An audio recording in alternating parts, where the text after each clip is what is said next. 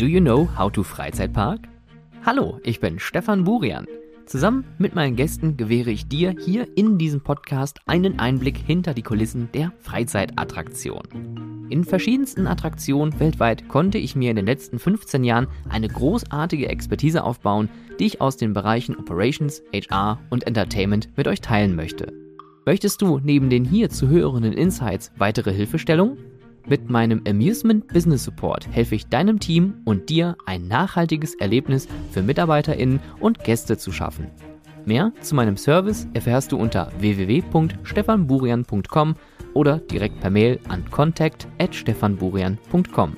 Bleibt auf dem neuesten Stand und abonniert diesen Podcast gerne auf Spotify und iTunes und folgt mir gerne auf Instagram at howtofreizeitpark, auf Twitter at howtofreizeit.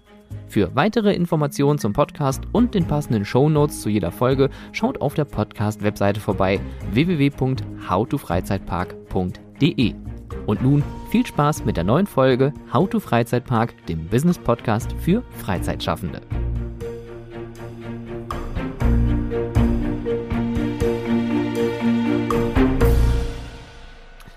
Es wird mal wieder Zeit, Jetzt muss ich schon direkt lachen, weil ich das Wort jetzt sagen wollte.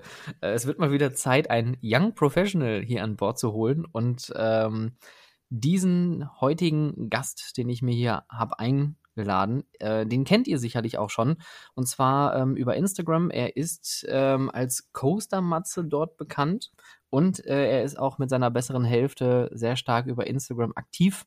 Heute möchten wir aber ihn mal in den Vordergrund stellen, denn er ist als Young Professional, als Student und als, ähm, ja, könnte fast sagen, Weltenbummler in, Bummler in der Szene äh, unterwegs. Heute zu Gast bei mir Young Professional Matthias Witwer. Hallo Matthias. Hallo Stefan.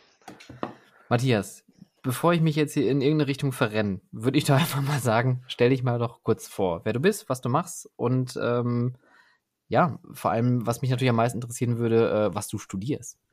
Ja, also wer ich bin, du sagst schon, viele kennen mich äh, über Instagram äh, oder hauptsächlich wahrscheinlich auch über YouTube, über meine Achterbahnwelt mit Nathalie zusammen. Und äh, ja, aber es gibt noch ein wenig mehr zu erzählen, was ihr vielleicht einige, die, die mich kennen, auch schon mitbekommen habt. Ähm, äh, das ja, würde mich äh, freuen, wenn wir das mal ein bisschen vertiefen können hier. Und zwar, ähm, ja, Weltenbummler stimmt. Ähm, wir sind sehr viel unterwegs in vielen Parks. Und ähm, ja, aber im Hintergrund, das ist eben meine Arbeit, auch bei meiner Achterbahnwelt, ähm, ist viel Management, viel ähm, ja, Organisation und äh, das habe ich mir jetzt auch zum Studium gemacht in der Freizeitparkwelt. Äh, ich studiere in äh, Breda in Holland, also in den Niederlanden, ähm, Attractions und Theme Parks Management äh, an der Breda University. Und ja, äh, das ist so aktuell das, was ich hauptsächlich mache, neben meiner Achterwelt, natürlich. Die äh, Breda University, das ist auch diese äh, ehemalige NHTW, ne? Richtig, die hat sich, ja, die haben sich umbenannt. Ich finde das auch ein bisschen schicker irgendwie. Ja, Breda University of Applied Sciences klingt auch schon deutlich hochwertiger. Ja. Ähm, erzähl mal ganz kurz so äh, zu dir nochmal, wo kommst du ursprünglich her? Also ursprünglich komme ich aus Neumünster. Das liegt zwischen Hamburg und Kiel, für alle, die es nicht wissen, in Schleswig-Holstein. Ähm, dann ja, habe ich, äh, da habe ich meine Schulbildung, Ausbildung zum E-Commerce-Kaufmann gemacht, Handelsfachwirt gemacht in Kiel und äh, dann eine Weile gearbeitet in Hamburg. Und jetzt hat sich durch das Studium dann nach äh, in die Niederlande verschleppt. Ja, zwangsweise, würde man sagen. Das klingt schon fast irgendwie bedauernd. Bedauernd, ach, naja, ich vermisse Deutschland schon, das ist schon richtig, aber ähm, ja, Natalie wollte auch schon immer nach Holland gehen, weil ähm, vielleicht wissen das auch nicht alle. Natalie ist äh, halb Holländerin. Ach. Und ähm, ja, wollte gerne mal in ihrem Heimatland leben oder auch in einem anderen Heimatland leben. Und ähm, ja, da hat sich das äh, ziemlich gut zusammengefügt. Ja, das, das glaube ich. Da, äh, kann man, kann man da aus dem Vollen schöpfen. Und ich bin auch ein bisschen neidisch, ehrlich gesagt. Äh, ich habe so mein, mein äh, verkapptes Ziel irgendwann im Rentenalter ist es irgendwo in, einer, äh, in Amsterdam irgendwo so eine äh, an der Gracht irgendwie so ein Haus zu haben und dann meine letzten Jahre zu verbringen, weil ich mag einfach diese, diese Mentalität da drüben. Es ist schon wirklich sehr entspannt hier. Das stimmt schon, ja. Also die Mentalität ist wirklich sehr, sehr offen, äh, sehr entspannt und man merkt das äh, gerade auch in den Parks, dass sich die Leute einfach gar nicht so schnell über Sachen aufregen und beschweren wie in Deutschland. ich bin dann immer noch so ein bisschen so, aber nee, nee, das ist schon da, da, sehr entspannt. Ja, die, die sind auch, ich glaube, ein bisschen lösungsorientierter, oder? Habe ich jetzt noch nicht so festgestellt. okay. Also, äh, gerade was, was jetzt so diese ganzen Corona-Maßnahmen und so angeht, ja, ist genauso bescheuert wie in allen anderen Ländern. Gut, dann, dann machen wir da mal einen Haken dran. Genau. Kommst du denn ursprünglich ans Thema Achterbahn? Gibt es so irgendwie einen Moment in deinem Leben, wo es knack gemacht hat und dann hieß es plötzlich für dich, ja, ich möchte unbedingt äh, nur noch Achterbahn fahren und auch irgendwann da arbeiten? Also, so richtiger Knackmoment war tatsächlich bei mir im Disneyland in Paris, wo mich, ähm, meine liebe Mutter, ähm, auf die, äh, Space Mountain, äh, überredet hat, die angeblich gar keine Loopings hat. Na ja, Oh. gut, äh, hatte sie dann doch. Ähm, aber ich musste leider eingestehen, dass es doch doch ganz schön toll war. Und seitdem gab es kein Halten mehr. Da wurden alle Parks in der Nähe von Hansapark, Heidepark bis hin zum Europapark unsicher gemacht. Tja, und dann, äh, ja, gefiel mir das so, so gut, dass es Jahreskarten gab und dann, ja, durch die, durch die Arbeit mit dem YouTube-Kanal kam man dann auch mal so in Kontakt mit ein paar Leuten aus der Szene und da wurde das schon äh, immer interessanter, das vielleicht auch mal auszuprobieren. Hm. Ja, und ihr seid ja auch wirklich äh, sehr, sehr erfolgreich mit, mit euren Kanälen. Ähm, YouTube bin ich jetzt zwar nicht so unterwegs, aber ich äh, folge euch sehr, sehr gerne auf Instagram und ich ähm, habe auch, glaube ich, nee, das, das war auf YouTube, dieses ähm, äh, Google-Bewertungsraten gesehen. Das fand ich sehr, sehr unterhaltsam. Ja, das ist ja. schön. das sind diese, diese Bewertungen, die Leute bei den Parks schreiben und wir, wir erraten dann, ähm, welcher Park das ist, ja. Das ist schon immer sehr amüsant, was einige Leute davon sich geben. das äh, in der Tat. Und ich glaube, du als äh, ähm, E-Commerce-Mensch, äh, sind das so Dinge, die du auch, wenn du deine, wenn du die Parks besuchst, gibt das so manchmal so Punkte, wo du sagst, ah, das habe ich in der Ausbildung mal gelernt oder das habe ich äh, selber mal gemacht, da siehst du irgendwelche Schnittstellen? Also das sehe ich hauptsächlich vorher bei den ähm, Bewertungen im Internet, den Webseiten. Im Park selber bin ich eigentlich voll in der Immersion drin. Da kriege ich nicht so viel davon mit. Das merke ich, das merke ich dann jetzt eher durch das Studium, dass, äh, dass ich dann mal ein paar Sachen sehe, wo ich denke, ach, guck mal, das, äh, das hast du doch gelernt. Das heißt also, du blendest wirklich aus und du bist äh, voll drin und es gibt auch äh, keine Möglichkeit, dich da rauszuziehen. Eigentlich nicht, nein. Aber du hast dann ja trotzdem äh, innerhalb deines Werdegangs ja dann äh, trotzdem mal den, den Blick so hinter die Kulissen gewagt, als du nochmal äh, für sechs Monate tatsächlich auch nochmal operativ Hand äh, angelegt hast, und zwar im Serengeti Park als Intern für äh, Attractions und Entertainment. Erzähl mal so ein bisschen von der Zeit. Wie war das so für dich, das erste Mal an so einem Fahrgeschäft zu stehen? Ja, das, das war schon irgendwie sehr cool. Das war ja bedingt durch die Corona-Zeit, dass wir ähm, im Studium das Praxissemester in unseren Heimatländern absolvieren mussten.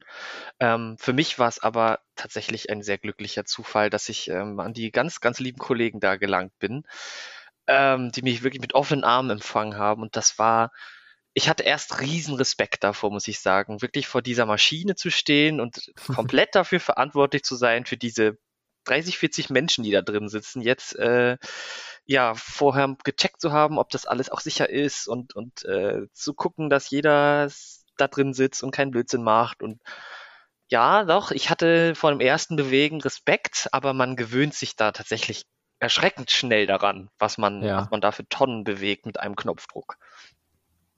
Wie, wie, wie ist das so? Ich meine, du kennst das ja dann sonst immer nur aus der, aus der anderen Perspektive, wenn man da sitzt.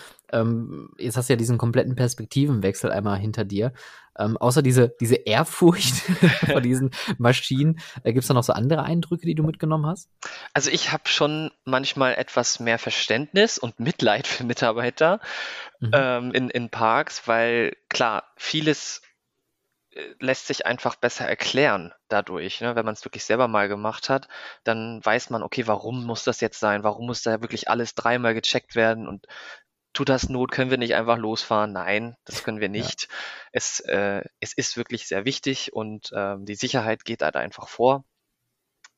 Von daher ist das ein sehr spannender Perspektivenwechsel gewesen und ähm, ja, kann ich eigentlich jedem empfehlen, wenn er die Chance mhm. dazu hat, äh, sowas mal auszuprobieren. Das, ähm, das beantwortet einige Fragen.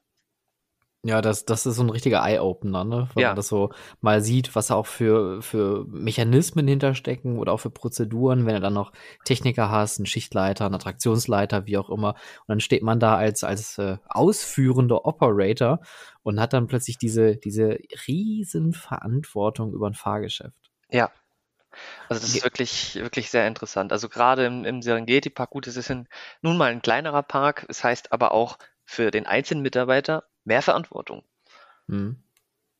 Gibt es denn so ein Fahrgeschäft, wo du sagst, äh, dass du dich jederzeit gerne wieder steuern und ein anderes wiederum, wo du sagst, boah, nee, das ist mir, weiß nicht, zu umständlich, zu komplex?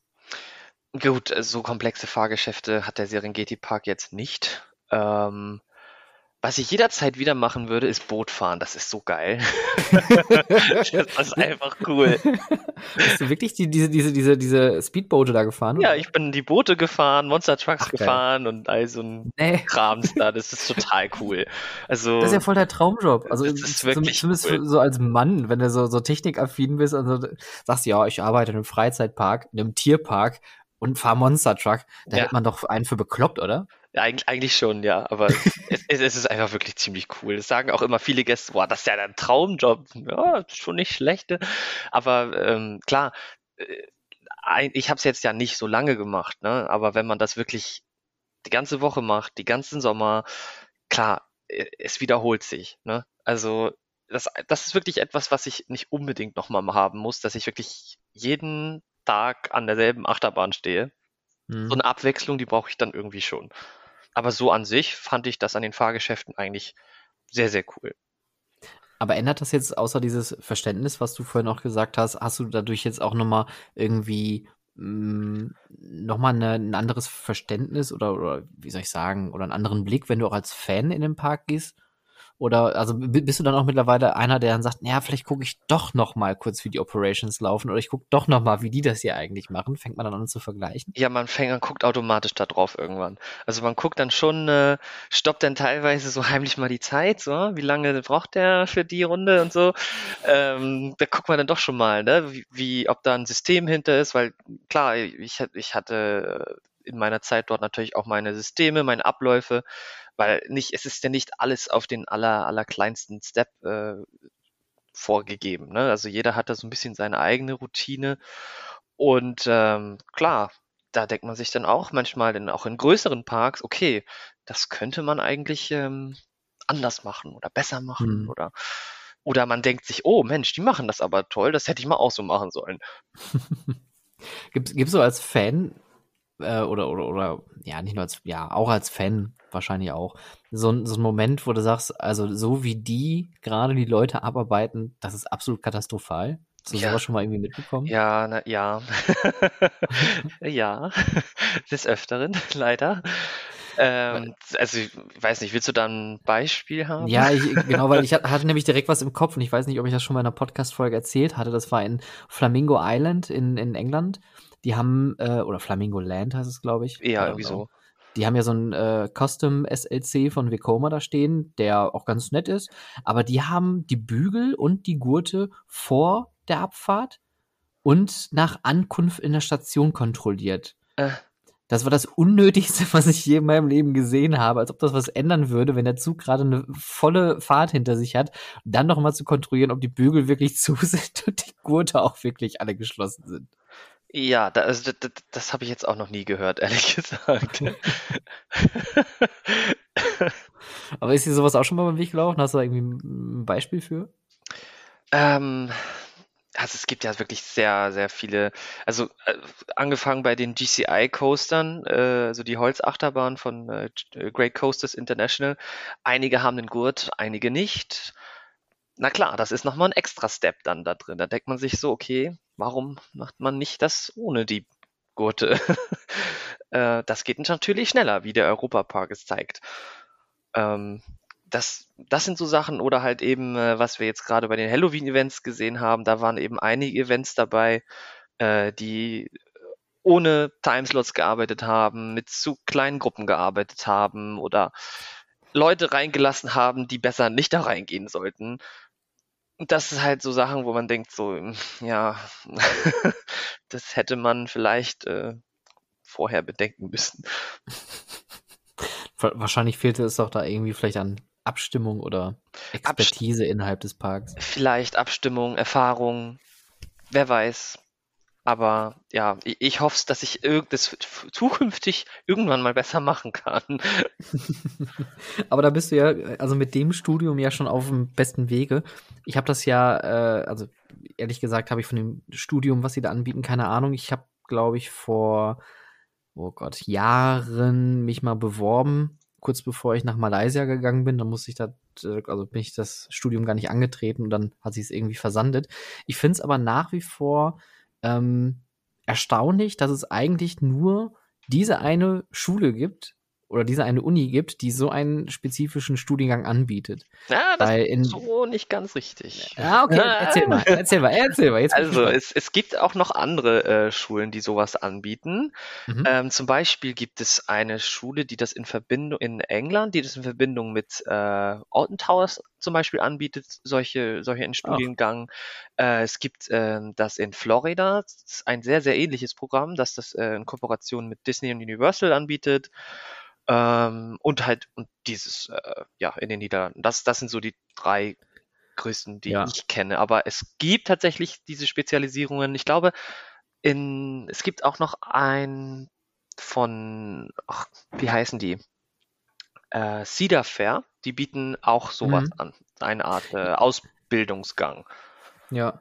Ja, ich meine, gut, also es, es gibt ja auch viele Traineeships. Merlin macht ja auch solche ähm, Traineeships. Ähm, ich weiß gar nicht mehr, wie das heißt.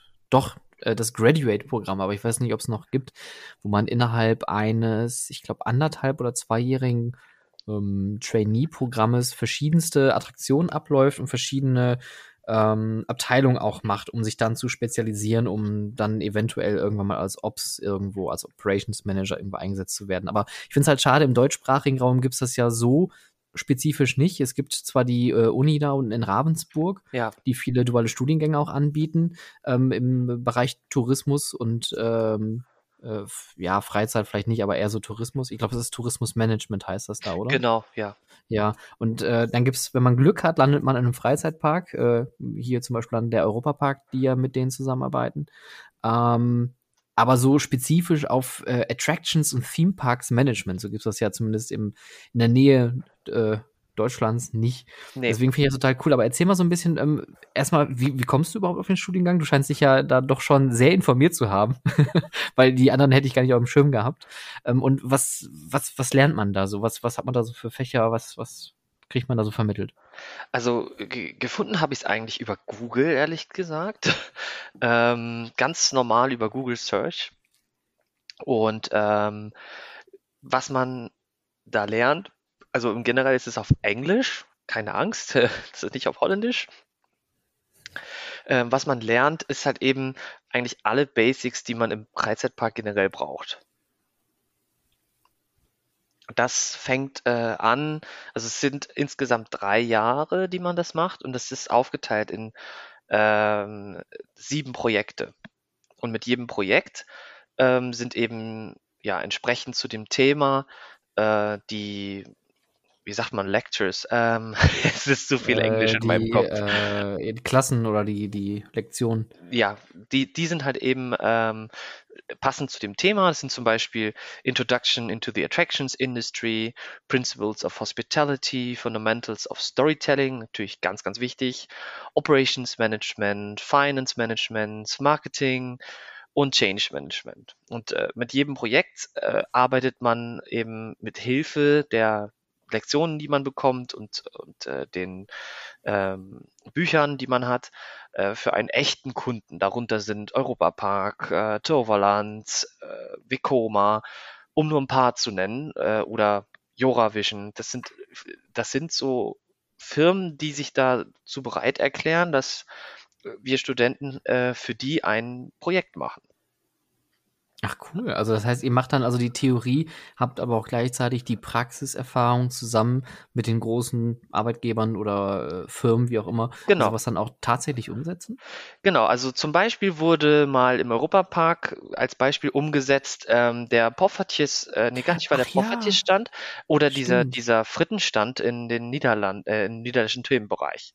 Das Ja. war ein ähm, Projekt von Studenten. Ja, und das wurde dann tatsächlich auch umgesetzt. Ja. Ja. Das heißt also, man hätte dann auch theoretisch die Möglichkeit, durch solche Vernetzungen auch direkt Kontakt zu knüpfen, um eventuell nachher dort auch zu landen. Definitiv, ja. das äh, klingt so, als ob das dein Ziel wäre. Das äh, hoffe ich doch sehr. Also man äh, kriegt natürlich schon sehr viel Kontakte, was in der Branche, du weißt es äh, selber, sehr, sehr wichtig ist. Ne? Pro Kontakte ist einfach key und äh, das, das ist eben schön, dass man dadurch äh, viele Kontakte eben bekommt. Ja. Was sind so für, für so Aha-Momente, die du jetzt so in deinen ersten, ähm, ah, Vorlesungen, glaube ich, heißt das, oder? Vorlesung, Das jetzt sind haben wir das. Guck mal, das ist ja besser später als nie. Äh, irgendwelche Aha-Momente äh, durch diese Vorlesung schon bekommen? Ähm, ja, es sind viele, ich weiß jetzt gar nicht, gar keinen, müsste ich überlegen, einen genauen Moment mit Aha. Ähm, also ich erinnere mich immer gerne an die, an die äh, Vorlesung, ähm, wo es über Q-Line-Management geht, Mhm. wo zum Beispiel erklärt wird, ähm, dass es äh, gewisse Arten von, von Menschen gibt, die sich anstellen, klar, aber es gibt auch Leute, die sehen die Warteschlange und gehen dann sofort weg. Es gibt aber auch Leute, die stellen sich erstmal an und dann bewegt sie sich nicht schnell genug und dann gehen sie weg. Und oder es gibt auch Leute, die nach einer Stunde sagen, oh, das hat jetzt so lange gedauert, jetzt gehe ich wieder raus. Und äh, es gibt, es gibt einfach, ja, we- wenn man dann im Park ist und das einfach mal beobachtet, tatsächlich, es gibt die, nur diese drei Möglichkeiten oder halt die Leute stellen sich halt einfach an. Und dann kann, gibt es eben in dieser Vorlesung Gründe, warum machen Leute das, weil sie abgeschreckt werden. Das sieht irgendwie zu lang aus, zu groß aus. Wie kann man das vermeiden? Ein groß äh, genug äh, oder die Kapazität des Wartebereichs muss groß genug sein. Die Leute müssen entertained werden. Die Warteschlange muss auch vorangehen, weil auch eine kleine Warteschlange, die nicht vorangeht, kann sich ewig lange anfühlen. Und die Leute haben dann keine Lust darauf. Also es ist auch, oder auch eine zu kurze Warteschlange kann dazu führen, dass äh, die Leute sich nicht äh, richtig darauf vorbereitet haben und sich das gar nicht, ja, nicht, nicht genug darauf vorher gefreut haben, weil Vorfreude ist ja die schönste Freude. Das sind so, so kleine Sachen, so kleine Sachen, wo man denkt im Park, ja, das, das wurde mir erklärt und jetzt sehe ich das hier. Ähm, und sonst sind eben so Aha-Momente, klar, ähm, ja, muss ich überlegen, ähm, vielleicht auch Aber du bist jetzt im Bereich nicht so an dem Moment angekommen, dass die Matrix vor dir erscheint und grüne Ziffern überall runterrattern. Definitiv nicht. Also ich bin jetzt gerade am Anfang des Finance-Projekts. Äh, ja, da, da, da bin ich noch nicht so firm drin. Aber alles, was so die Industrie generell angeht, Hospitality und Gästelogistik, äh, Storytelling, da bin ich schon, Operations natürlich jetzt auch, ähm, bin ich schon auf jeden Fall voll drin und dann sehe ich immer, ah ja, okay, hier hat man sich eine Geschichte überlegt, okay, hm. äh, ja, klar, das, äh, das ist schon ganz, ganz interessant. Aber ja, so richtige Punkte, Eye-Opener gibt's eigentlich nicht. Ah, Das, das ist meiste passiert eben im, äh, im Praktikum. Ja. Das äh, Ich, ist schon so. Ich finde es aber total spannend, wo du auch gerade gesagt hattest, dass das Thema Storytelling auch innerhalb des Studiums ähm, bearbeitet wird, weil das sind ja so Dinge, die kriegt man ja gar nicht mit, wenn du jetzt so ein Tourismusmanagement-Seminar machst oder, oder so eine Fortbildung oder Reiseverkehrs Kauffrau, Veranstaltungsbla. Da gibt's ja so viele Dinge, wo man, ich sag mal, so quer einsteigen könnte. Das sind ja im Endeffekt alles immer nur kaufmännische oder vielleicht technische Sachen. Aber dieses Storytelling, das vermittelt zu bekommen, finde ich gerade in der Branche so unglaublich wichtig. Und das spiegelt sich wahrscheinlich auch wieder mit den ganzen Kooperationspartnern, die man da hat, weil ohne Storytelling gibt's halt kein Erlebnis. Wie, wie ist das so für dich, wenn man plötzlich solche, solche äh, Kurse macht? Ähm, ist schon irgendwie, weiß nicht, ein, ein interessantes Gefühl auf jeden Fall. Also, was heißt interessantes Gefühl? Es ist interessant ähm, zu sehen, was dahinter steckt. Wenn es zum Beispiel jetzt mal Beispiel Eftening nimmt, ähm, dass wirklich bevor überhaupt, also als Gast sieht man ja meistens zuerst einfach das Gebäude, aber bevor sowas überhaupt entstanden wird, äh, entsteht, kommt ja erstmal die, die Geschichte, weil alles, was irgendwo zu sehen ist im Park, muss ja irgendwo entsprungen sein, irgendwas stehen, irgendwas darstellen. Und bevor all das passiert, muss halt eben erstmal überhaupt äh, ja eine Geschichte da sein. Sei es auch, wenn ein Park nur ein Thema hat, trotzdem muss das irgendwie da reinpassen. Und das sind eben, das finde ich sehr interessant, dass es eben wirklich im Vorfeld wirklich ganze Bücher gibt, ganze äh, Skripte geschrieben werden, einfach nur um diese, diese künstliche Welt zu erschaffen. Und das ist wirklich die Grundlage für alles, was man im Park sieht. Und das, hm. ja, das ist einem als Gast eigentlich gar nicht so sehr bewusst. Man sieht das, man nimmt es an, ja, okay, ich bin jetzt da drin, das ist eindeutig das. Ähm, aber ja, da gehört schon, schon sehr viel mehr dazu, ja.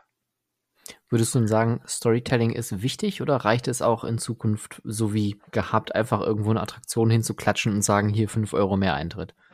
Nein, das, äh, also die, die, die Gäste sind ja einen höheren Standard gewohnt mittlerweile und möchten einfach diese, diesen Freizeitpark ja äh, in, immersiv im Erlebnis sein. Und ohne Storytelling ist das einfach gar nicht möglich. Also egal was man macht, sei es Ruckburg, sei es äh, das äh, Voletarium, man kann gar nicht in eine andere Welt eintauchen, wenn um diese Welt keine Geschichte ist. Hm. Weil ja. immer einfach irgendwo eine Attraktion hinstellen, ja, die, die macht dann vielleicht auch Spaß, aber hm, ob das jetzt äh, ausreicht, ich weiß nicht. ich denke eher nicht, weil sonst würden die ganzen Freizeitparks sich nicht so viel Mühe damit geben. Und auch, man weiß es natürlich, die erfolgreichsten Parks arbeiten mit Storytelling. Ja, ja, da habt ihr natürlich die, die äh, besten Kontakte und Kooperationspartner, die ja eigentlich schon möchte jetzt nicht sagen Meister sind, aber schon ein sehr gutes Vorbild sind, was Storytelling angeht. Jetzt hast du schon ein paar Mal Efteling hier gedroppt. Äh, ich sehe es auch immer wieder. Efteling ist ja so euer neuer Homepark. Ihr seid quasi täglich da irgendwie. Ähm, kann man den Park eigentlich noch sehen, wenn man so oft da ist? Also ich kann den immer wieder sehen. was, was ich toll finde, ist, dass man natürlich immer wieder mit Kollegen, mit Freunden dahin geht, ähm, immer wieder mit anderen Leuten dahin geht und ein Park wie Efteling, das ist ja ein Park, den man nie an einem Tag komplett erleben kann. Also zwei bis drei Tage, um wirklich alles zu machen, braucht man auf jeden Fall. Und es ist bisher kein Tag vergangen, wo wir nicht irgendwo irgendwas Neues entdeckt haben. Und solange es diese Momente gibt, und es gibt ja auch saisonale Sachen, jetzt ist Winter Efteling, das äh, kennen wir auch noch nicht hundertprozentig. Von daher ist das auch interessant für uns, was jetzt da alles anders ist. Ja, und äh, natürlich gibt es auch immer wieder Neuheiten, kleine Veränderungen. Ähm, nee, das, das wird nicht langweilig. Man hat natürlich eine kleine andere Sichtweise, wenn das jetzt der, der Park ist, wo man am öftesten ist. Man sieht, äh, wenn mal was nicht so funktioniert oder dies oder das. Das fällt einem ja als Besucher, der einmal im Jahr da ist, gar nicht so auf. Aber es ist schön eben zu sehen, dass dann, ja, dass da Prozesse sind und das, das finde ich eben von der, von der, äh, professionellen Seite aus sehr interessant. Wie machen die das da? Wieso sind die so erfolgreich? Mhm. Wie können die das machen? Was würdest du so spontan sagen, sind so die äh, erfolgreichen oder die, die Zutaten, die Efteling so erfolgreich machen? Ähm, es ist auf jeden Fall, äh, ist, ist, ist der größte Anteil davon ist, äh, dass sie sehr darauf achten, auf, dass die, die Geschichte und die, die Kultur im Park lebendig ist. Also das ist, glaube ich, so eine Sache, dass Efteling so eine eigene Kultur hat und die hegt und pflegt. Und da, das ist definitiv etwas. Natürlich Storytelling, äh, ganz wichtig und, und, und äh, dass sie halt eben konsequent das Märchenthema durchziehen. Man kann das ja hm, auslegen, wie man möchte. Es gibt diese Märchen, diese Märchen, diese Märchen oder Eigenkreationen, wie zum Beispiel den Baron. Aber letztendlich sind es Märchen und es ist, es ist trotzdem eben nicht langweilig und gleich alles. Ich Hm. glaube, das sind so die Sachen. Na klar, es gehört natürlich auch Qualität dazu. Efteling möchte ja äh, im Jahre 2030, dass alle Gäste diesen Park mit einer 9 plus bewerten auf einer Skala von 10. Ich glaube, dieses Ziel ist sehr ambitioniert, weil wenn man sich mal so Bewertungen von allen möglichen Parks anguckt, kommt auf Google keiner auf über 4,5 von 5. Von daher ist das äh, sehr, sehr ambitioniert und ich glaube, das ist auch ein, ein äh, großes, großer Teil davon, dass man wirklich auf diese Guest Experience eingeht und sich darum bemüht, dass wirklich jeder Gast die bestmöglichste Experience hat. Ich finde das total cool, wie du das gerade erzählst und aufbröselst und vor allem auch so ad hoc irgendwie drauf hast, weil du scheinst dich ja doch sehr damit auseinanderzusetzen. Deswegen mache ich mal so eine ganz komplette random Frage. Äh, wie siehst du aktuell die Entwicklung in der Freizeitbranche? Was läuft gut, was läuft schlecht und wo liegt die Zukunft? Also die Zukunft liegt, ich denke, in Second Gates. Siehe Rulantica, siehe Ferrariland in Portaventura. Das ist, glaube ich, ein Trend, der ganz wichtig ist, weil, na klar, wenn man etwas investiert in einen neuen Themenbereich und den Eintritt leicht anhebt, ja, kann man machen. Aber irgendwo ist, denke ich, die Grenze jetzt bei 55 Euro, zum Beispiel Europapark Phantasialand, erreicht, wo die Gäste einfach gar nicht mehr bezahlen können oder wollen. Von daher denke ich, dass diese Second Gates, Virulantica eben, das sehr dazu beitragen, dass die Gäste dann sagen, oh, dann gehen wir lieber zwei oder drei Tage dahin, bleiben noch im Hotel. Ähm, und ich glaube, diese, dieser Trend zum, zur Destination zu werden als Park, vielleicht mit einem zweiten Park äh, oder Schwimmbad oder ne, Hotelanlage, das, das ist definitiv äh, etwas. Oder halt eben Upcharge-Sachen, hat man im Serengeti Park sehr, sehr toll gesehen ähm, mit diesen Safari-Specials. Das war das absolute Highlight für die Resort-Gäste, dass die da noch ein besonderes Erlebnis dazu buchen konnten. Und äh, ja, ich denke, der Trend geht definitiv zu Second Gates und, und Upcharge. Finde ich, finde ich ein interessanter Punkt. Also Second Gate, äh, ja, kommt natürlich immer darauf an, wie hm, um welche Attraktion es geht, ne? Aber du, du hast recht, es, ab so einem gewissen Entwicklungspunkt geht es einfach nicht weiter. Also du kannst den Park ja nicht irgendwann so groß werden lassen, dass du allein irgendwie drei Tage lang nur durch den Park läufst und Ja. hast zwei Sachen gefahren, weil das so riesig ist. Äh, deswegen, ja, finde ich gerade im Europapark natürlich die äh, beste Lösung mit mit Rulantica. Das ist ein echt ein Paradebeispiel, äh, zumindest für den europäischen Raum, sage ich jetzt mal. Ja. Ähm, und äh, Upcharge, da bin ich, da bin ich mal so ein bisschen kritisch, muss ich ganz ehrlich sagen. Schwierig, ja, ne? Äh, Genau, weil Upcharge heißt auch mal einfach, äh, hier ist ein Go-Kart äh, für 5 Euro, äh, siehe Warner Brothers Movie World damals, und die sich einfach die äh, tolle Go-Kart-Bahn da reingezimmert. Ähm, und das war einfach nur, naja, hat das Ja. Erlebnis eher gestört als äh, ähm, ja, verschönert. Aber ich bin absolut bei dem Punkt bei dir, wo man sagt Upcharge, aber äh, man macht da so VIP Pakete, Buchungen Genau. oder, oder Specials irgendwie draus. Genau. Ich, allein diese Backstage-Touren, die man in den Disney-Parks kaufen kann, die ja so unglaublich teuer sind und die Leute es trotzdem buchen, Ja. nur damit sie einmal Backstage können bei Star Tours zum Beispiel. Ich meine, so, wenn ich jetzt so drüber nachdenken würde, ich würde es wahrscheinlich auch machen. Ja, ähm, aber es ist schon irgendwie dieses, dieses, die Leute finden Immersion geil, aber die finden es auch cool zu wissen, ähnlich wie bei Zauberern, wie funktioniert der Trick eigentlich? Ja, ist schon interessant. Von daher denke ich, dass diese Art von, von Upcharts, wie gesagt, eben nicht einfach irgendwie eine Kartbahn, die extra kostet, das ist, das war vor 20 Jahren, aber das ist eben so, denke ich mal, das, das Neue, dass man VIP-Sachen anbietet für Upcharge und ebenso nochmal was Besonderes bieten kann. Ich denke, dass, Mhm. dass der Trend schon eher in diese, diese Richtung geht, gehen wird. Es gibt natürlich keine Podcast-Folge, äh, wo ich nicht den äh, großen roten Mann aus dem Norden erwähne, und zwar Karls Erdbeerhof. Ähm, und äh, ich meine, E-Commerce ist dein Ding ähm, und äh, Verkauf ist das Ding vom, äh, von Robert Dahl. Äh, wie siehst du als Fan und als Professional und als Young Professional vor allem äh, so die Entwicklung von so einem Standort und vor allem von so einer Marke? Äh, das sind ja gar, das sind, muss ja sagen, das sind mittlerweile mehrere Standorte. Mhm. Ja, ähm, ich verfolge das mh, seit kleinster Kindheit, weil meine Oma wohnt quasi neben Karls. Ach krass. äh, Ach, cool. in, aber nur der ganz, ganz kleine beim Hansapark.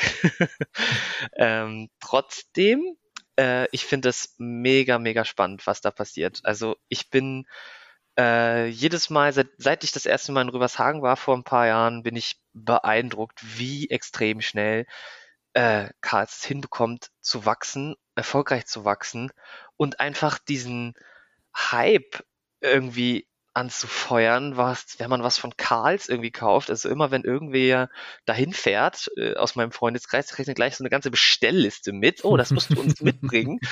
Ähm, also das finde ich, ich habe auch schon gesagt, also die, dieses Verkaufen, ja, das, das kriegen die besser hin als Disney. Das ist der Wahnsinn. Das ist sowas von cool. Und ähm, jetzt wird ja ein äh, Standort in Oberhausen gebaut, Juhu. am alten Zentropark. Ähm, ich bin sehr, sehr gespannt. Viele haben gesagt, ach, das funktioniert nicht, das geht nicht. Aber ich bin davon überzeugt, dass dieses Tivoli-Prinzip genau richtig ist. Genau dort. Matthias, wir hätten schon vor Jahren mal sprechen müssen. Das ist, äh, es ist genau das, äh, was, was mir so in der Seele damals wehgetan hat, weil wir haben den Zentropark ja mit Merlin damals mit dem Sea Life ja, äh, nachdem Bruch abgesprungen ist, sind wir dann da drauf gegangen. Und äh, dann kam man auf diese großartige Idee, wir machen kein Second Gate draus. Nee, nee, nee, wir machen alles ist eine Attraktion und machen den Eintritt nach oben. Und das hat zu dem geführt, was du eigentlich gerade gesagt hattest, die Leute sind nicht mehr bereit, das zu zahlen Nein, weil die ein Angebot kriegen, was sie gar nicht möchten. Und äh, wir haben alle gesagt, Tivoli-Prinzip, das ist es. Macht den Laden auf, jeder zahlt per Ride und dann ist gut und die Ja. Leute wollen eine schöne Zeit oder haben. die, Wristbands und die Kinder, lass, lass die Kinder machen und Ja. die Erwachsenen gehen shoppen. genau, richtig. Und dann äh, kam es, wie es kommen musste und der Park war dann irgendwann dicht. Und äh, aktuell ist, ich weiß nicht, ob das schon vorbereitende Maßnahmen sind für den Umbau. Ich war vor zwei Wochen mal wieder am Zentrum gewesen und äh, es stehen kaum noch Attraktionen und Gebäude im Park. Also die haben da schon ordentlich Kaltschlag gemacht. Also ähm, es wird wahrscheinlich irgendwann mal losgehen. Also wir können echt gespannt sein. Das wird, glaube ich, ein Gamechanger auch. Wird das eigentlich, äh, gibt es schon ein Eröffnungsjahr? Ich weiß gar nicht. Man hatte, glaube ich, in einem Artikel mal irgendwie, ich glaube sogar Robert Dahl hat das selber gesagt, irgendwie November 22 wird wohl angepeilt. Wow, da steht doch Ja. gar nichts. Es ist, es ist einfach in einem Jahr. Das ist, stimmt, genau. Es ist einfach erstmal in einem Jahr. Also wir nehmen jetzt im November auf.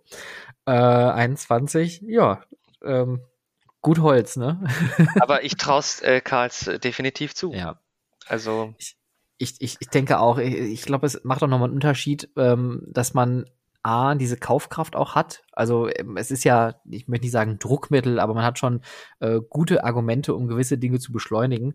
Ähm, jetzt muss halt der Bau halt nur klappen. Und äh, wenn ich so an unseren Umbau damals im Sea Life denke mit dem äh, Außengelände, das war schon ein Kampf, weil das ist ja altes Zechengelände eigentlich. Ähm, könnte man auf die eine oder äh, andere Überraschung dann noch stolpern. Deswegen bin ich mal gespannt, was noch so im Laufe der Monate jetzt passieren wird. Ja, also, aber ich, ich finde das wirklich mega toll. Also, was Karls da macht, das ist äh, auch tatsächlich an der Uni angekommen. Äh, ein, ein Dozent war im Sommer mal bei Karls und hat sich das angeguckt und tatsächlich hat auch ein Kollege seine äh, Bachelorarbeit für Karls geschrieben und arbeitet jetzt bei Karls. Ach, guck mal. Ja. Das, So schnell geht das. So schnell geht's. Und äh, ja, jetzt ist auch an der Universität bei mir Karls ein, ein Begriff geworden. Und ich sehe euch ja manchmal auch äh, zu kleineren Attraktionen reisen. Ähm, ja, war, glaube ich, auch im Landerlebnis Jansen mal gewesen. Kann das sein? Ja, da waren wir auch. Jetzt, jetzt, jetzt möchte ich mal deine Meinung dazu hören, weil ich habe, glaube ich, nie äh, im Podcast dazu gesprochen, weil so, äh, es hieß irgendwie irgendwo mal im Internet, das ist so der, der Karls, aber mit Äpfeln. Richtig. Weil das haben wir auch gesagt. Ja, perfekt, okay. Dann, dann scheint, scheint diese Stimme wirklich durchs Netz zu geistern. ähm, und ich war da und ich war, ich war ein bisschen irritiert, wenn ich ehrlich sein soll, weil ich fand das Produkt an sich ganz cool. Von der Location her ist es natürlich furchtbar, da können die aber nichts für. Ähm, aber alles hat irgendwie, äh, weiß nicht, also viele Fragezeichen aufgeworfen. Wie war so dein Eindruck?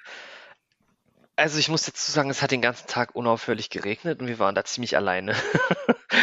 Oh nein. Ja, das war äh, 2020 war unser Regenjahr. Es hat da, in, egal wo wir waren, es hat geregnet. Ähm, von daher können wir das nicht ganz objektiv äh, beurteilen, aber was wir so gesehen haben, äh, glaube ich, funktioniert das nicht so wie Karls. Also es ist halt nicht diese Mhm. krasse Einkaufsdestination, wo jeder hinpilgert und wo jedes kleinste Detail thematisiert ist. Ich würde es eher als kleinen, lokalen Familienausflugspark bezeichnen, wo die Kinder in der Region alle mal ihren Geburtstag gefeiert haben. Mhm. So Ja, das würde ich das Sinn. eher bezeichnen. Es äh, ist nicht so wie Karls. Es ist, hat, es, das Konzept ist halt ähnlich, aber ähm, da, da, da steckt einfach nicht so viel Kraft dahinter oder ich weiß nicht, wie ich das bezeichnen soll, nicht so viel Manpower dahinter. Es ist Ja. einfach ein kleineres Projekt. Ja, das stimmt. Aber ich finde das ganz interessant, weil gerade solche kleinen Attraktionen sind ja jetzt durch Corona eigentlich ja, man möchte fast sagen, so die großen Gewinner, weil der, die Leute hatten natürlich Bock, einfach rauszugehen.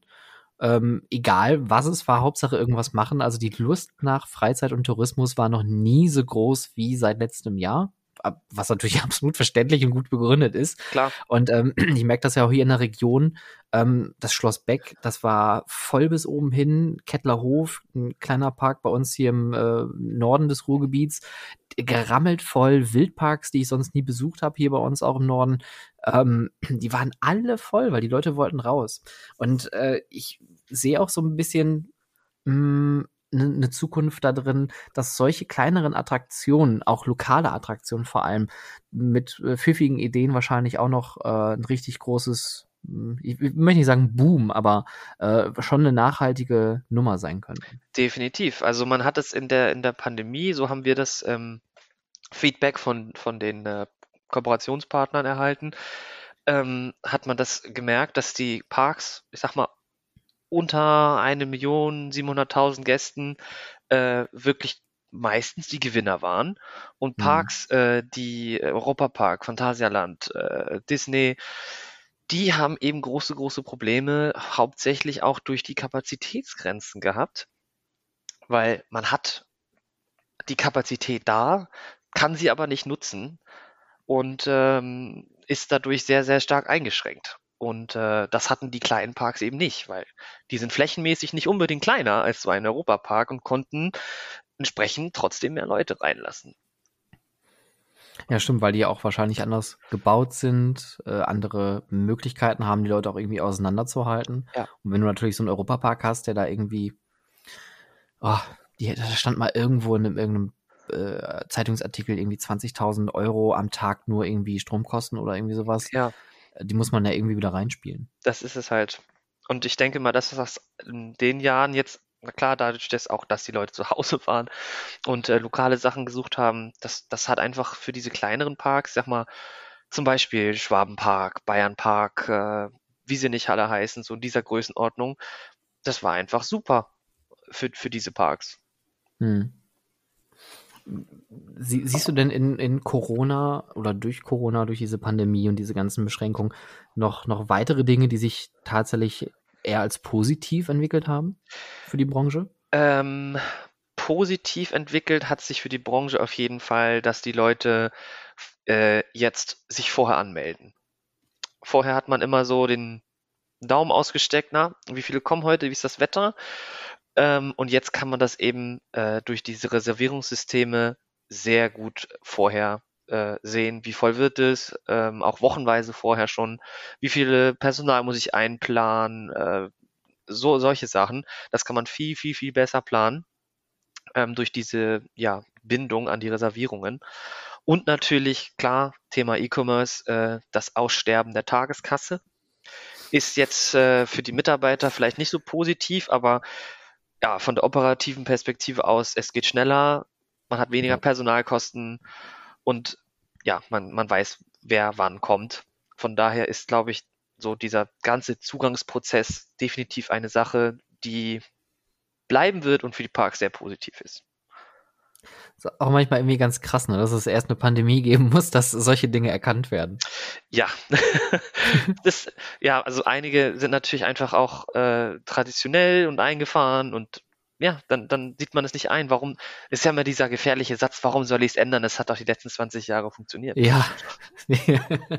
ja, man sollte es vielleicht ändern, äh, ja. Aber es war natürlich auch für die Kunden. Die Kunden sind ja auch dran gewöhnt gewesen, an die Tageskasse zu gehen und ja, jetzt war jetzt eben Zwang dahinter. Anders ging es mhm. nicht. Und das ja. war natürlich ein Vorteil, ja, definitiv. Ich denke, das ist das, der, der allergrößte Vorteil daran.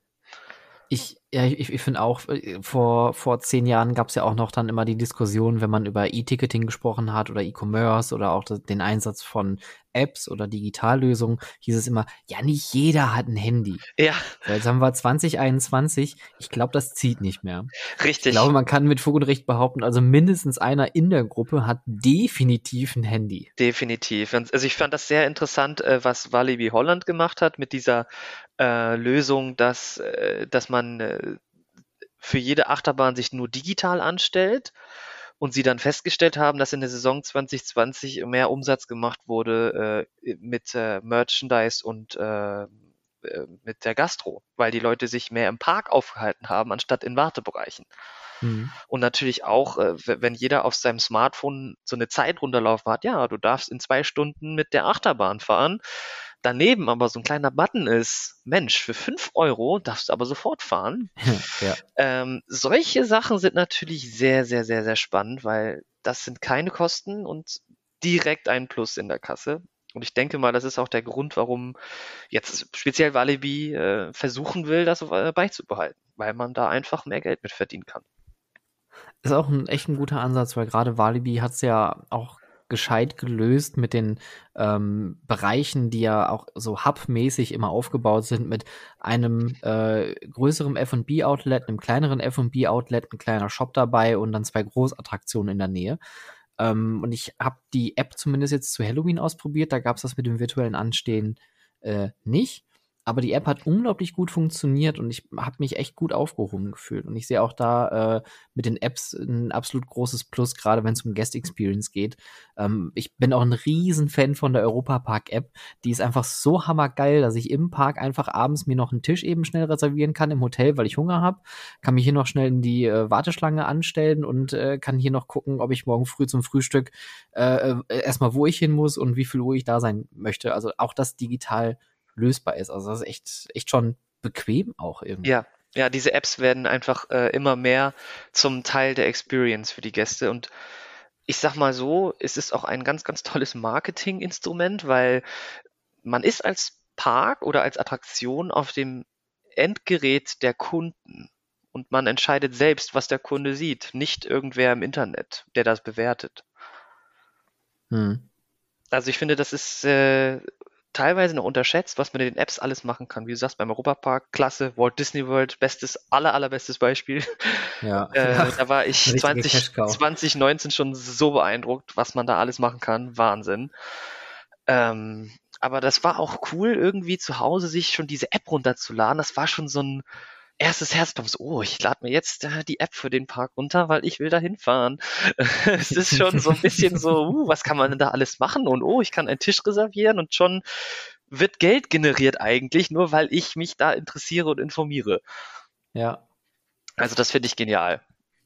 Da, da, sprichst du auch noch einen schönen Punkt an, den ich ja auch immer ganz toll finde und, und, und auch solche Dinge zu visualisieren und auch äh, anhand von Echtbeispielen, egal welcher Größenordnung an Attraktionen, irgendwie nachzuspielen, und zwar die Customer Journey.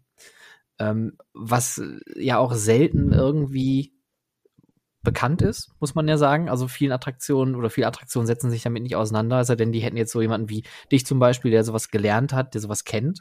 Ähm, aber würdest du raten, jedem, jede Freizeitattraktion, dass sie sich ihre eigene Customer Journey nochmal genauer anschauen? Oder sagst du, das ist eigentlich nur ein unnötiges Tool, das verkompliziert alles? Ähm, es ist definitiv gut, sich das nochmal genau anzugucken, aber man sollte sich das nicht selber angucken, weil man ist einfach irgendwann betriebsblind. Also das, mhm. das ist einfach so. Ähm, der Fabrizio Sepe zum Beispiel, der war äh, sehr, sehr angetan davon, dass ich mir die Customer Journey vom Serengeti Park mal aus einer Perspektive angeguckt habe, von jemandem, der den Park eben noch nicht so lange kennt. Ähm, und, und eben einfach ein paar Sachen aufbringen konnte, an die man gar nicht denkt, ne? weil man eben weiß, ach Mensch, das läuft, das, ne? so war es halt immer. Ähm, und wenn man sich das anguckt und oder an, angucken lässt, ähm, kommen viele Sachen auf, wo man, wo man überhaupt nicht dran gedacht hat. Also ich denke, das ist ganz, ganz, ganz, ganz wichtig, damit die Gäste, mhm. weil es ist halt einfach wirklich von, von dem Moment an, wo man sich äh, die, die App runterlädt oder sonst was, bis zu dem Moment, wo man äh, nochmal die E-Mail bekommt, Mensch, wie war es denn bei uns? Also ich denke, das, äh, das gehört halt einfach alles dazu und muss alles auch bedacht werden. Du hast gerade gesagt, so an, an Dinge denkt, an die man normalerweise nicht achtet. Was, was wird dir da so, was ist dir da so aufgefallen? Also ein, ein Beispiel kann ich äh, kurz nennen, zum Beispiel ähm, das Kassensystem Serengeti Park ist ja ein äh, Kassensystem, wo man mit dem Auto zur Kasse fährt.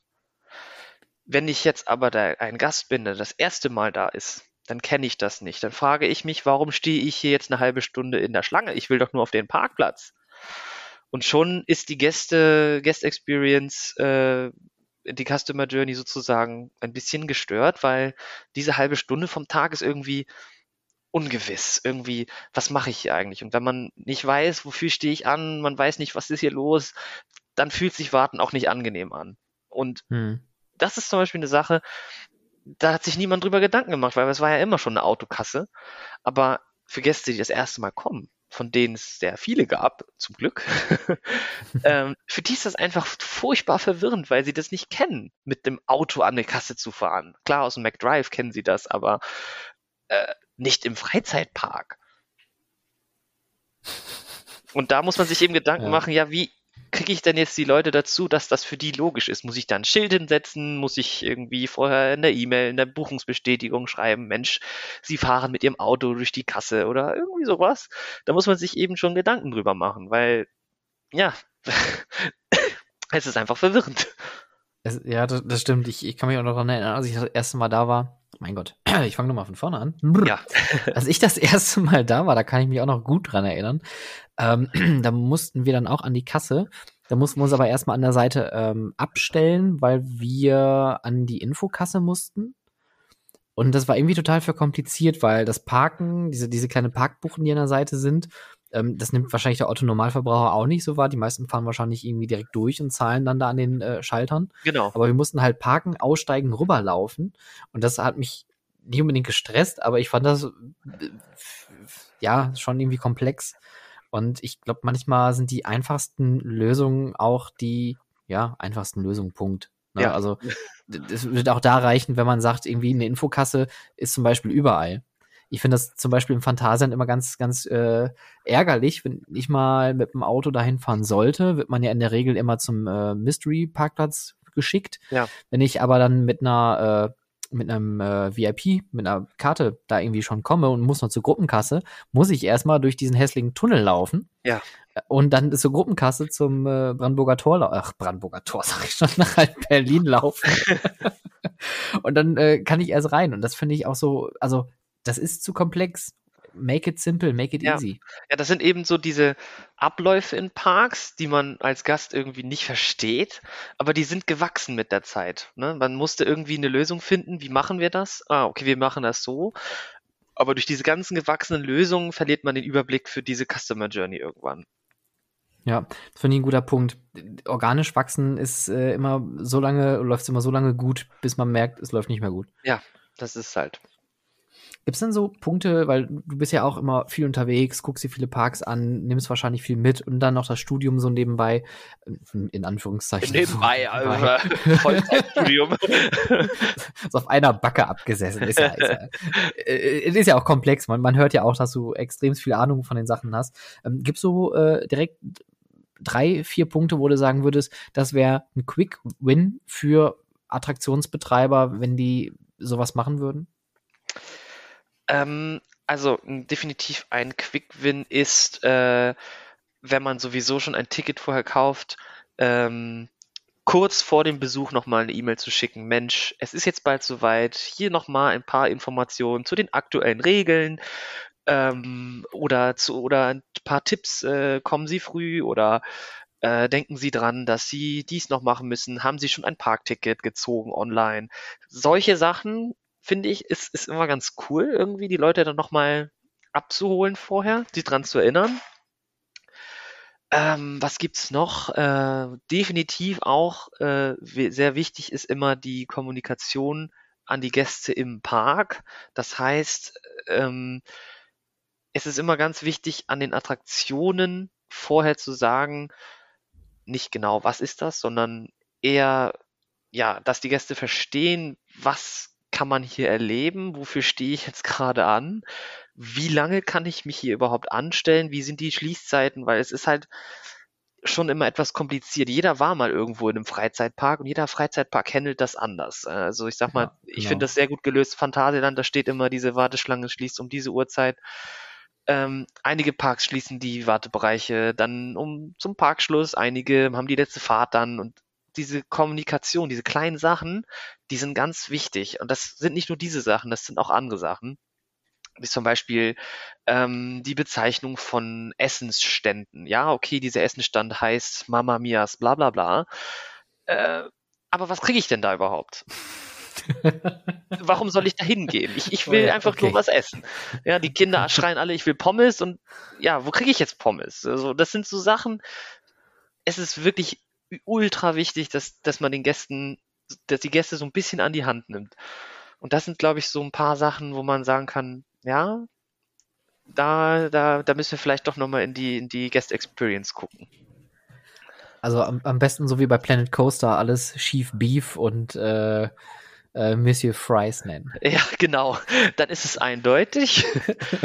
Aber man muss ja natürlich auch bedenken, es gibt Parks mit internationalem Publikum.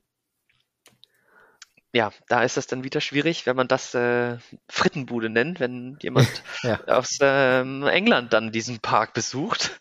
Ja, dann weiß er das auch nicht. ne? Deswegen? Ja. ja, das sind so diese kleinen, kleinen Sachen, wo ich denke, ja, das, da muss man wirklich sehr drauf achten.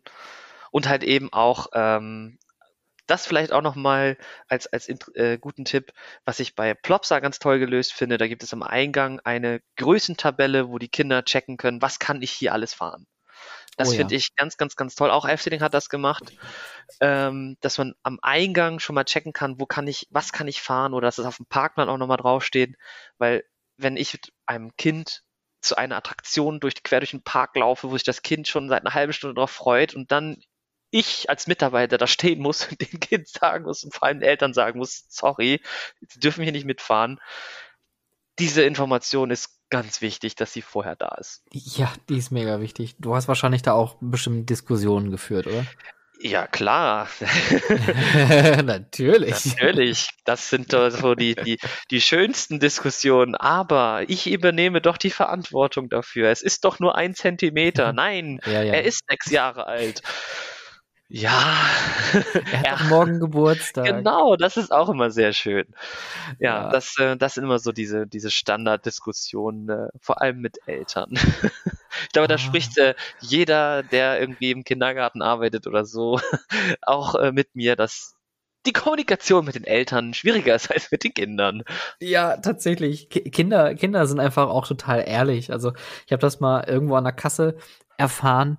Ähm, da wollte die Dame mit dem kleinen Mann rein und hatte gesagt, der ist unter drei, der ist frei. So, okay, dann habe ich den, Mann, den, kleinen Mann angeguckt. Ich so, na, wie alt bist du denn? Ich bin vier. Oh. So, gut, dann machen wir einmal Kinderpreis und einmal Erwachsener. Das ist das ist Beste, immer, immer die Kinder fragen. immer, also ich glaube, das ist der beste Tipp, wenn ihr da draußen mit Gästen Kontakt habt den ganzen Tag. Zuerst immer mit den Kindern reden, weil wenn ihr wissen wollt, was abgeht, Kinder sind sau ehrlich. Die ja. sagen euch direkt ins Gesicht, ob dem was gefällt oder nicht. das habe ich auch schon oft erlebt, wenn man so eine Kindergeburtstagsveranstaltung äh, gerade macht und man ist da irgendwie voll kostümiert, irgendwie als Pirat oder als irgendwie ein Charakter, dann kriegt man auch einfach mal gesagt, dass man einfach nicht erwünscht ist. das ist auch, hart. Es ist, ja. Aber auch das gehört einfach irgendwie dazu. Und vielleicht auch nochmal an, an, an alle, die gerne Freizeitparks besuchen. Wenn euch mal was Positives auffällt, schreibt das doch auch mal in die Bewertung rein. Ja, das sind die Sachen, schön. wo ich mich am, am, am meisten drüber gefreut hat. Klar haben sich Leute über mich beschwert, ich bin doof und ne, klar, ich bin doof, weil das Kind da nicht mitfahren darf und so, ja, mach ruhig, ich ne, mach halt meinen Job. Aber wenn wirklich jemand schreibt, Mensch, das war irgendwie toll, irgendwie, ne, dass, dass jetzt zum Beispiel der Einlasser total nett war an der Kasse oder dies war irgendwie toll oder, also ich finde, sowas, sowas gehört auch mal gesagt und da freuen sich und so, sowas kommt tatsächlich auch an. Das finde ich total toll. Ja, absolut. Ich, ich finde das auch, das ist echt ein, ein schöner Punkt, den du gerade hier reinbringst. Es wird immer gemeckert und äh, man sagt ja auch mal so nachhaltig gesehen, bleiben die negativen Erlebnisse länger im Kopf und man erzählt das auch eher, weil man erfreut sich ja an das äh, schlechte Schicksal von anderen oder an, an dem eigenen. Also mit, mit Leid verdient man immer mehr Geld als mit Freud. Ähm, aber dieses positive Erlebnisse auch mal zurückspielen. Also ich mache das sehr, sehr gerne, wenn ich irgendwo einen schönen Besuch habe und egal was es ist, auch Museum oder so, ich schreibe den mindestens eine E-Mail einmal dahin und äh, bedanke mich und äh, sag, was mir gefallen hat. Und ich habe auch ähm, Walibi vor zwei, drei Jahren mal eine E-Mail geschrieben, weil ich fand das klasse, wie die damit umgegangen sind, wenn jemand nicht in einen Sitz passt. Das finde ich auch so total mega wichtig. Das ist ja auch absolute Guest Experience. Man kennt das in vielen Freizeitparks, da wird dann gesagt, ja, du bist zu dick raus. Ne, ja. Und dann ist Ende. Und dann, dann wird man irgendwie noch bloßgestellt äh, obwohl der Mitarbeiter das gerade gerade nicht böse meint. Der sagt einfach seinen Satz und spult den ab und der muss dann direkt weitermachen.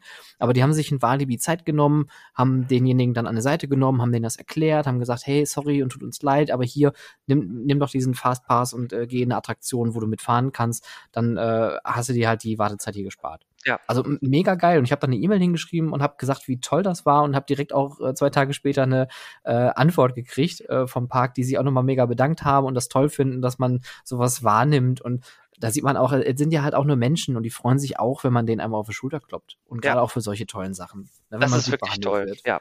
Also sowas, äh, sowas ist wirklich, wirklich sehr, sehr gut. Ähm, solche Lösungen sollten noch mehr Parks annehmen. ja, absolut. man kriegt, äh, sowas auch einfach mit. Es sind auch einige Gäste, die haben auch einfach ja, ein bisschen Angst davor. Ne? Es ist, äh, ja, wie, wie, werde ich da behandelt und so. Und das sollte eigentlich nicht sein. Also man muss die Gäste da, denke ich, gut, genug an die Hand nehmen und äh, ihnen die Angst davon nehmen, vor, sag ich mal, so, so, so schlechten Erfahrungen zu machen. Ne? Vielleicht haben ja. sie mal solche Erfahrungen gemacht, weiß man ja nicht und ähm, sind deswegen, haben deswegen diese Voreinstellung. Aber ja, finde ich toll, auch solche Sachen. Aber sowas gehört, wie du sagst, äh, auch mal erwähnt. Äh, die, die, die Mitarbeiter freuen sich wirklich riesig darüber. Es gibt auch wirklich in Parks, äh, machen, machen ganz viele, die hängen sich im Büro, hängen die sich, äh, die, die, was die Kinder malen, hängen sie sich auf, weil sie, mhm. die sind einfach stolz darauf, wenn jemand diese Arbeit, da steckt da jemand seine ganze Leidenschaft da rein, im besten Fall.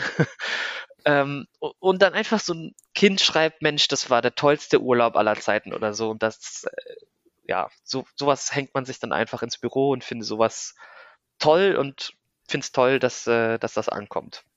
Ja, da geht einem so ein bisschen das Herz auf, ne? Definitiv, ja. Und das ist ja, denke ich mal, auch der Grund, warum man das macht, warum das so toll ist, jeden Tag die, die lachenden Kinderaugen zu sehen. Ich sag mal immer, wenn ich ähm, zur Arbeit ge gegangen bin, demnächst auch wieder gehe, kann ich ja vielleicht mal teasern, oh. Ähm, oh, dass ich äh, demnächst in Efteling arbeiten werde. Ach cool. Und äh, ja, die kooperieren natürlich mit der Uni sehr viel und äh, brauchen dringend Mitarbeiter.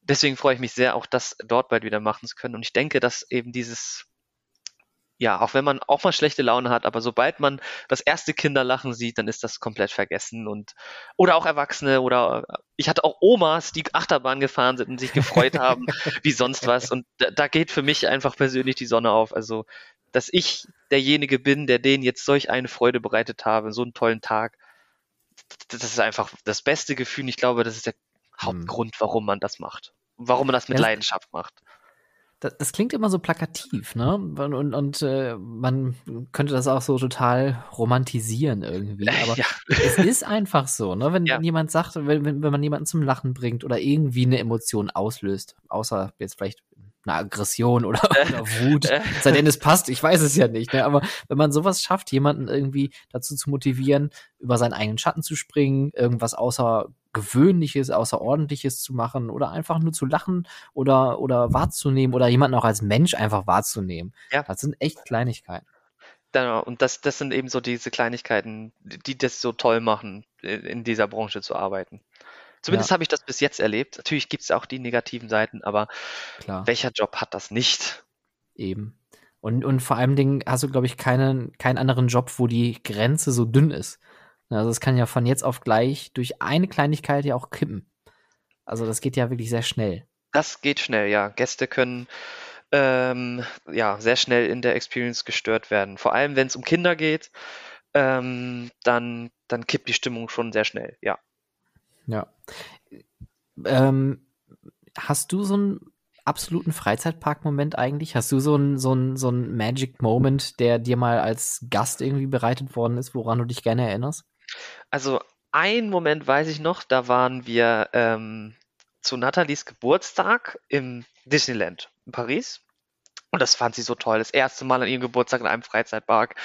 Das fand sie schon so toll. Und dann hat sie so einen Button noch bekommen. Und oh, und am Eingang wurde sie dann begrüßt mit, ähm, oh, hallo, meine Prinzessin, herzlichen Glückwunsch, viel Spaß. Und dann war okay. so ein, oh, so ein, es ist so eine ganz, ganz, ganz, ganz kleine Kleinigkeit, aber es ist einfach so ein Magic Moment und ähm, ich finde solche Sachen einfach mega toll. So ganz, ganz kleine Kleinigkeiten, persönliche Sachen.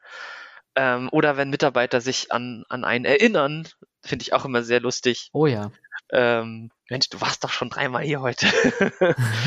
ähm, solche Sachen finde ich ganz, ganz, ganz, ganz toll.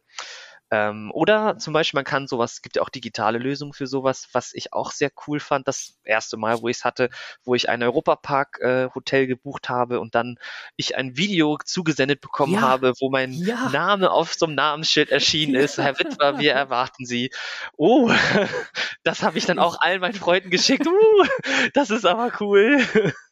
Ich, ich habe ich hab heute erst so eine E-Mail gekriegt, weil jetzt äh, am, am Wochenende ins äh, Colosseo fahren und äh, habe das direkt meiner Frau geschickt und die war total, total begeistert. Und gesagt, oh super, ich will jetzt sofort dahin. Ja, und das sind so diese, diese Guest Experience Momente, wo man sagt so, ja, Vorfreude ist da, yes.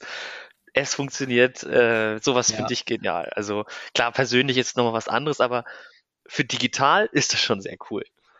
Ja, das ist auch cool gemacht. Also dieses Video, wo dann quasi suggeriert wird, oh oh, dein Name steht auf dem Computer am, am, am Empfang, es muss alles vorbereitet ja. werden. Und, dann Max sieht dann auf so, so Minority Report mäßig dann irgendwas auseinander und sieht dann, oh oh nein, er kommt, roten Knopf drücken. Ja. der ganze Laden geputzt. Also das ist schon wirklich sehr So witzig, fühlt man sich eben doch wieder als VIP, ne? Ja. Das finde ich, also ich finde das toll. Und das ist halt wirklich vor Jahren irgendwann mal programmiert worden und ja, es, es finden einfach für jeden Gast ist das einfach so ein richtig cooles Plus. Ja, absolut. Matthias, jetzt kommt so eine richtige Bewerbungsfrage. Oh. Wo siehst du dich in fünf Jahren? In fünf Jahren? Ah, schwierig zu sagen. Also, ich würde sagen, im besten Fall sehe ich mich in einer leitenden Position in einem Freizeitpark, in dem ich in gewisser Weise ein Team leiten und motivieren kann. Hättest du da einen Wunsch, einen konkreten, oder? Uff. ja, also es ist ein bisschen schwierig. Ich habe jetzt ja erst in einem Park gearbeitet. Mich erwartet jetzt die Experience in einem großen Park und Resort zu arbeiten. Ähm, ich weiß ehrlich gesagt noch nicht, äh, in welche der Richtung das geht. Das große, das kleine, das sehr kleine. Es hat alles, glaube ich, seine Vor- und Nachteile. Man hat, wie gesagt, mehr Verantwortung in kleineren Betrieben. Ähm, in größeren Betrieben kann man aber vielleicht, ähm, ja, hat man bessere Aufstiegschancen. Aber ja. das, äh, ja, ist schwierig zu sagen. Aber ich denke mal, ja, vielleicht in einem mittelgroßen Park. In einem mittelgroßen Park, das, das, das, das klingt doch schon mal. Ja, also mit dem Park wachsen wäre doch super, oder? Ja, das stimmt, dann hat man auch so ein bisschen Gestaltungsmöglichkeiten. Genau. Das ist genau. natürlich auch ganz cool. Matthias, ähm, ganz, ganz lieben Dank für dieses äh, sehr herzliche Gespräch. Das ist das allererste Mal, dass wir uns gesprochen haben und äh, ich bin sage ich jetzt mal ganz offen und ehrlich, auch total begeistert äh, von deiner Ansicht der ganzen Sache, weil ähm, du ja auch erstmal diese operativen Einsichten hast und auch durch dein Studium und deine äh, Erfahrung auch wahrscheinlich aus deinem vorherigen Job, dass alles so zusammenfließt und das ist so ein, äh, wie soll ich sagen, so ein ganz gutes Rezept. Deswegen, ich wünsche dir ganz, ganz viel Erfolg mit deinem Studium und ich hoffe, dein, dein Weg erfüllt sich so. Ähm, aber mit den Gedanken und Ideen, die du hast und auch so, wie du das Ganze siehst und auch äh, das Erlebnis im Vordergrund stellst, denke ich, äh, das wird für dich alles so hinauslaufen, wie du dir das vorstellst. Vielen, vielen Dank. Dann äh, hoffe ich sehr, dass ich dich bald irgendwann mal persönlich in irgendeinem Park, wo ich dann äh, verantwortlich bin, für irgendwas begrüßen darf. Das würde mich sehr, sehr freuen. Dann hätte ich aber gerne wie im Europapark aber auch so eine E-Mail vorab mit so einem Video, wo alle kurz den Laden rausputzen. Sonst kommt bin ich dann, enttäuscht. Kommt, vielleicht schaffe ich es über Funk oder so. Achtung, jetzt kommt äh, hier. wer oh weiß, wer weiß. Ja, oder demnächst, ähm, ne, es gibt ja nur noch wenige Parks, die durchgehend auf sind. Vielleicht äh, kommst du ja mal rum. Stimmt, man läuft sich bestimmt über den Weg. Und wenn ihr da draußen mehr erfahren wollt über Matthias Witwer, dann könnt ihm, äh, ihr ihm auch gerne auf Instagram folgen. Das ist dann einmal der Coaster Matze und zusammen mit Nathalie haben sie den Instagram-Kanal Meine Achterbahnwelt. Wirklich sehr, sehr empfehlenswert. Ähm, Links für die YouTube-Kanäle sind auch in den Bios vorhanden. Matthias, ganz, ganz lieben Dank für das tolle Gespräch. Ich wünsche dir noch eine gute Zeit, alles Gute und ja, hoffentlich bis bald. Vielen Dank dir auch und bis bald. Mach's gut. Und Schlussbremse. Ab in die Station, Bügel auf das war's. Liebe Freizeitschaffende, diese Fahrt ist nun vorbei. Der Ausgang befindet sich auf der rechten Seite. Vergisst nicht auf dem Weg nach draußen eure Taschen mitzunehmen und diesen Podcast auf iTunes und Spotify sowohl zu bewerten als auch zu abonnieren. Wenn ihr Anmerkungen, Feedback und Themenwünsche habt, dann schreibt mir doch gerne über Instagram at howtofreizeitpark, über Twitter at howtofreizeit oder direkt per Mail an contact at stefanburian.com. Aktuelle Informationen und Shownotes zum Podcast findet ihr auf www.howtofreizeitpark.de. Wenn ich dich neugierig gemacht habe und du das Potenzial deiner Freizeitattraktion für MitarbeiterInnen und Gäste nutzen möchtest, unterstütze ich dich gerne mit meiner Expertise. Mehr zu meinen Dienstleistungen findest du unter www.stefanburian.com und vereinbare direkt einen Termin per Mail unter contact@stefanburian.com. Vielen Dank fürs Zuhören, habt eine hervorragende Woche und bis bald.